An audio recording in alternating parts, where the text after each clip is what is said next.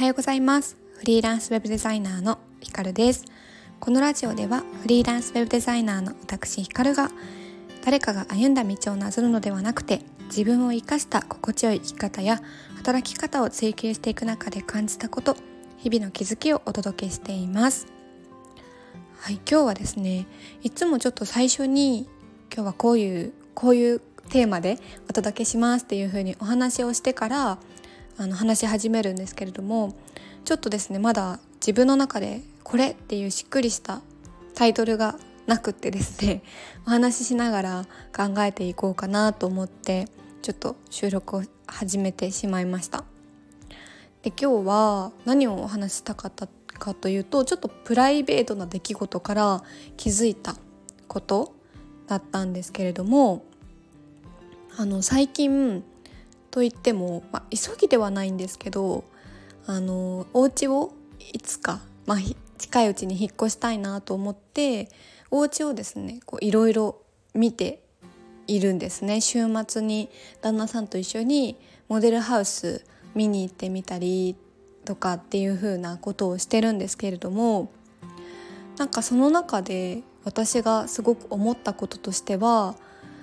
こうなんか今まで思っていたあの一軒家のお家でこういう間取りでとかなんか自分の中で固定概念みたいなここまでしかできないっていうんですかね。なんか理想は形にできないって思っていたんですけどとあるお家を見ていた時になんか皆さんの中でリビングって1階にあるっていうイメージすごく強くないですか？例えば、まあ、2階建てだとしても3階建てだとしても、あのー、ガチャってドア開けて、まあ、廊下があるのか分かんないですけど廊下があってでその先の扉を開けてリビングがあるみたいなイメージをずっとしてたんですね私も。でもとあるあのモデルハウスに行った時にその家はリビングが2階にあってで2階にリビングがあることによって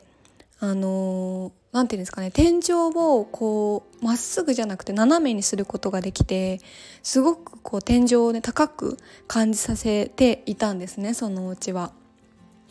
でそれを見た時にリビングって2階に作れるんだっていう ふうに思ってすごく衝撃を受けたんですよ。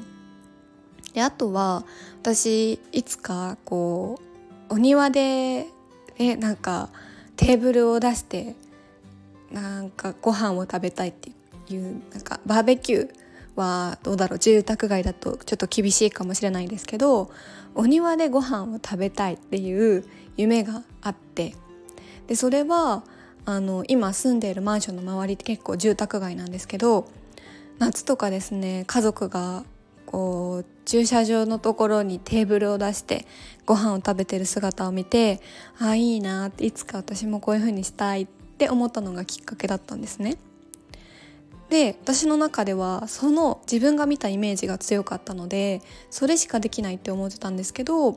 その見に行ったお家は2階にリビングがあるかつその1階の駐車場のスペースから何て言うんですかね2階にベランダを出すみたいな駐車場1階の駐車場の上スペースの上にあの飛び出るような形でバルコニーを作っていてなのでめちゃくちゃ広いんですよ。あのよくある洗濯物干すレベルのスペースではなくってもうね犬が走り回れるくらいのスペースがあって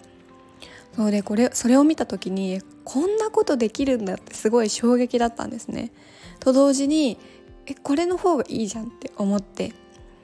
で今まで自分の中で2階のリビングとか2階のルーフバルコニーっていうんですけどルーフバルコニーができるとかって選択肢に全くなかったのでそうなんかその選択肢が増えたことによってぐっと自分の中で未来が広がったというか理想が広がったっていうんですかね。ですごく視野視野が開けたような感じがしました。そうなんかこれを思った時にプライベートなことだけではなくって身の回りの、まあ、仕事もそうですし身の回りのこと全てに言えるなっていう風に感じて。でよくこう自分の選択肢にないものは未来として描けないっていうね言葉も聞くと思うんですけれどもそうなんかこれで分かりやすい例で言うとあのショールームの前田さん前田裕二さんがタッコワサの理論っていうお話をされていて子供の時にあの何か好きな食べ物何って聞かれた時にタコワサって答える子っていないじゃないですか。それはちっちゃい子ってタコワサなんて食べないしタコワサってまあおつまみですよねってしまえば。なのでこう大人になってからお酒を飲む時になって初めてタコワサっていうものを知るので小さい子の口からよっぽどじゃない限りタコワサが好きっていう言葉って出てこない。これと同じように自分の知っているものって思い描けないし言葉としても出てこないし選択肢にも上がらないと思います。なのでまずは何でもいいので知っているって思うもの思うことを増やしていくことがすごく大事なんじゃないかなと思います。できっとそれは普通にこう例えば街を歩いててとか目にするもの自然と目に入ってくるものから選択肢が広がることもあるだろうし私のように何か行動してアクションを起こして